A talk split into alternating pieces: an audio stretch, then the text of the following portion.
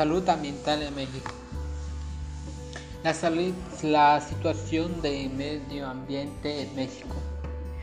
Con la época de la posguerra y la posterior industrialización acelerada en el mundo, se inicia un proceso de deterioro de México, pero es especialmente a partir de la década de los 70 en el siglo pasado que este proceso se expande teniendo persecuciones globales en la pérdida de la biodiversidad con un impacto hacia las sociedades humanas.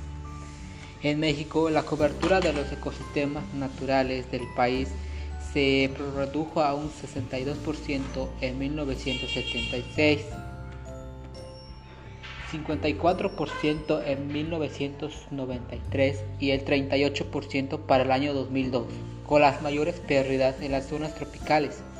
De acuerdo con el Inventario Nacional de Emisiones INEM, en el país se emiten más de 40.5 millones de toneladas de contaminaciones a la atmósfera. Los indicadores de la calidad del agua muestran que el 73% de los cuerpos de agua del país están contaminados, el 80% de las descargas de centros urbanos y el 85% de las descargas industriales se vierten directamente en ellos, sin tratamiento preventivo previo. En México se generan alrededor de 36.9 millones de toneladas de residuos sólidos urbanos al año, el equivalente a casi 101 mil toneladas al día. En los últimos 10 años, la generación total de, la, de RSU se incrementó el 26%.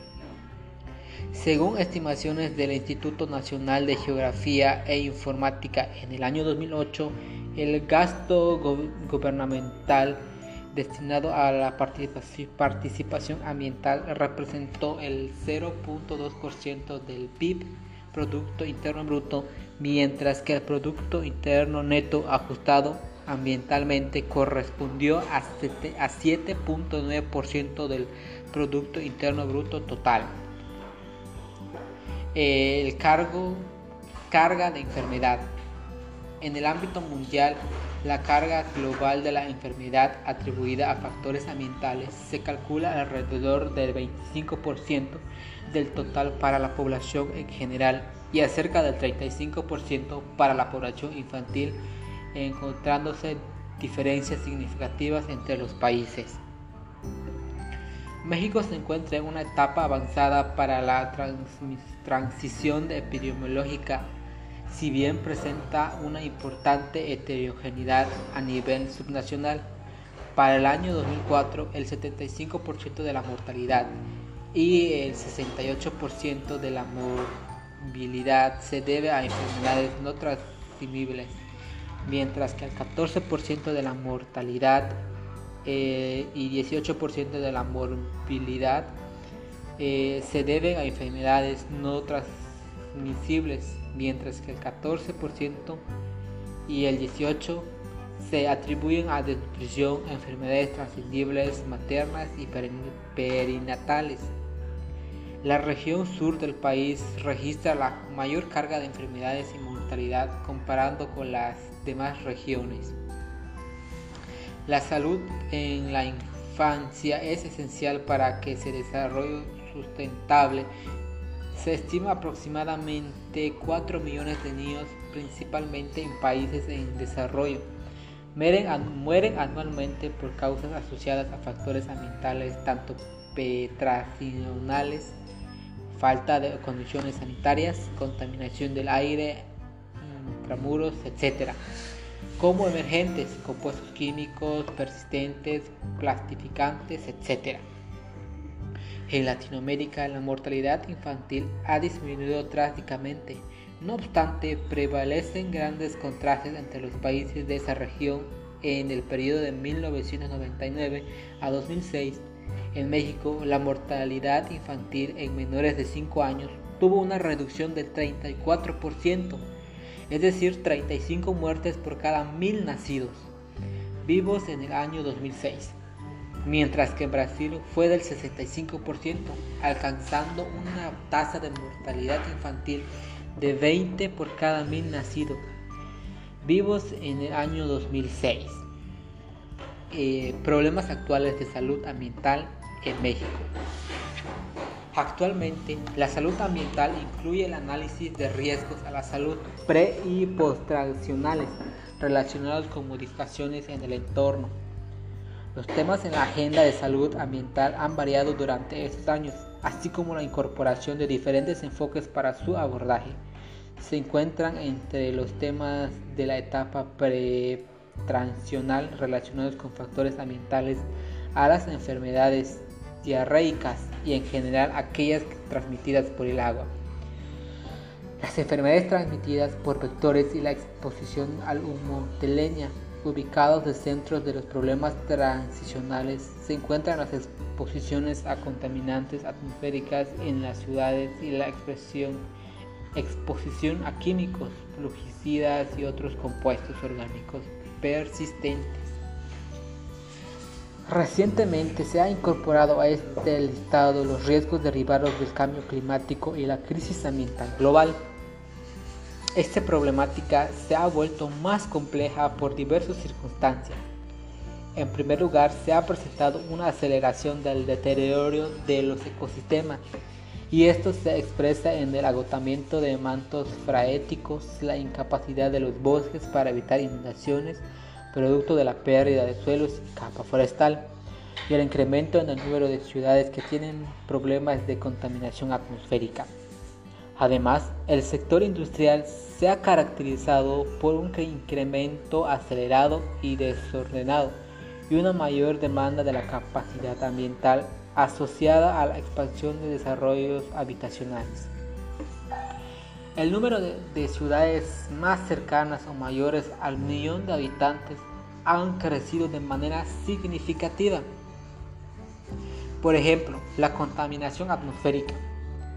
La contaminación atmosférica se ha extendido en los últimos años a otras ciudades, además de las zonas metropolitanas del Valle de México, Monterrey y Guadalajara, el cuarto almanaque de datos y tendencias de la calidad del aire en 20 ciudades mexicanas.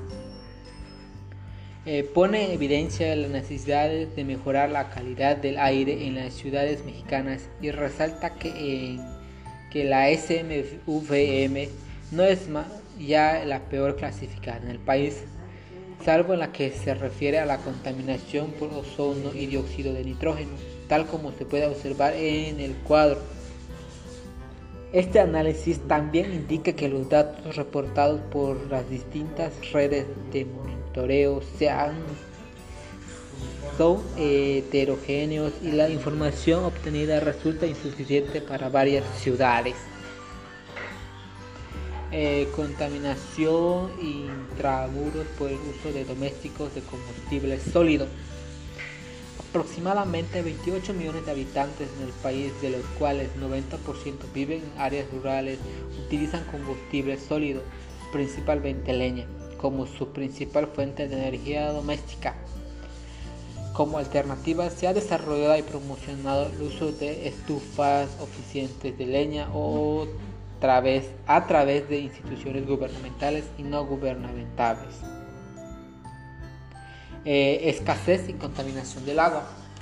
Los problemas de escasez y contaminación del agua en el país no han desaparecido y por lo contrario tienden a complicarse, sobre todo en las aguas, algunas zonas del país, perdón, incluyendo el agotamiento de mantos freáticos, sobre todo en la parte norte del país, que favorece la contaminación por arsénico y flúor en regiones del norte y centro contaminación por hidrocarburos en las zonas petroleras y problemas relacionados con las inundaciones en las temporadas de huracanes.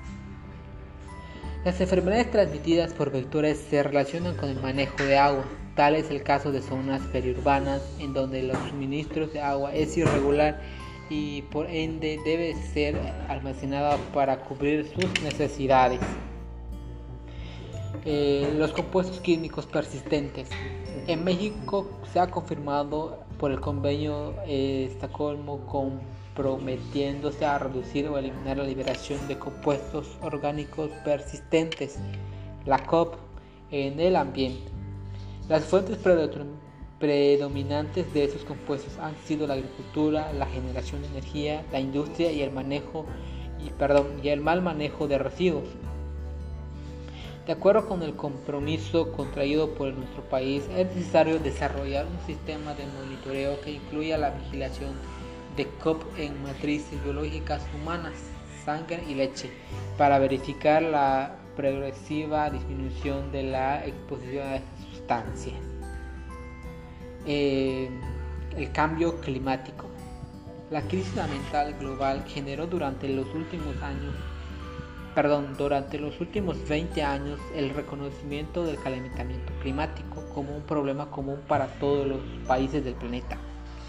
En 1997, la Organización Mundial de la Salud, la OMS, adquiere a la Agenda de Cambio Climático Global y de manera oficial en México hasta el año 2009 cuando la Secretaría de Salud se incorpora a la Comisión Internacional para el Cambio Climático. El atraso del sector tanto en el componente de investigación como la incorporación de elementos en los planetas nacionales y estatales de adaptación hace que ese tema haya sido regulado a pesar de su alta relevancia para la agenda de salud pública en los años por venir. Eh, los riesgos vinculados con la seguridad alimentaria, así como la construcción de sistemas de alerta temprana vinculados al sistema de vigilancia epidemiológica, donde las variables mm, climatológicas sean incorporadas adecuadamente. Eh, en fin, en resumen sería que la salud ambiental se establece, que se establece en México, perdón, como disciplina a principios de los 90 retomando la tradición sanitaria de siglos pasados e incorporando nuevos conocimientos generados por la epidemiología y la toxicología ambiental. Durante la última década se han presentado avances en la versión y la actualización de la normatividad se han diseñado programas y políticas para reducir la exposición o contaminación y se han consolidado grupos de investigación y docencia en el área. Sin embargo, la mayoría de los problemas previamente diagnosticados con eh,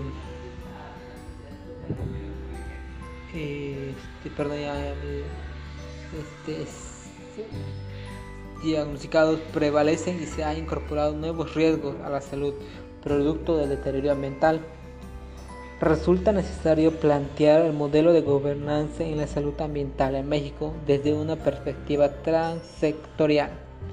Se propone crear un programa nacional de salud ambiental, actualizar el diagnóstico en el ámbito nacional y regional, fortalecer la enseñanza e investigación, así como desarrollar un sistema integrado de vigilancia en su salud.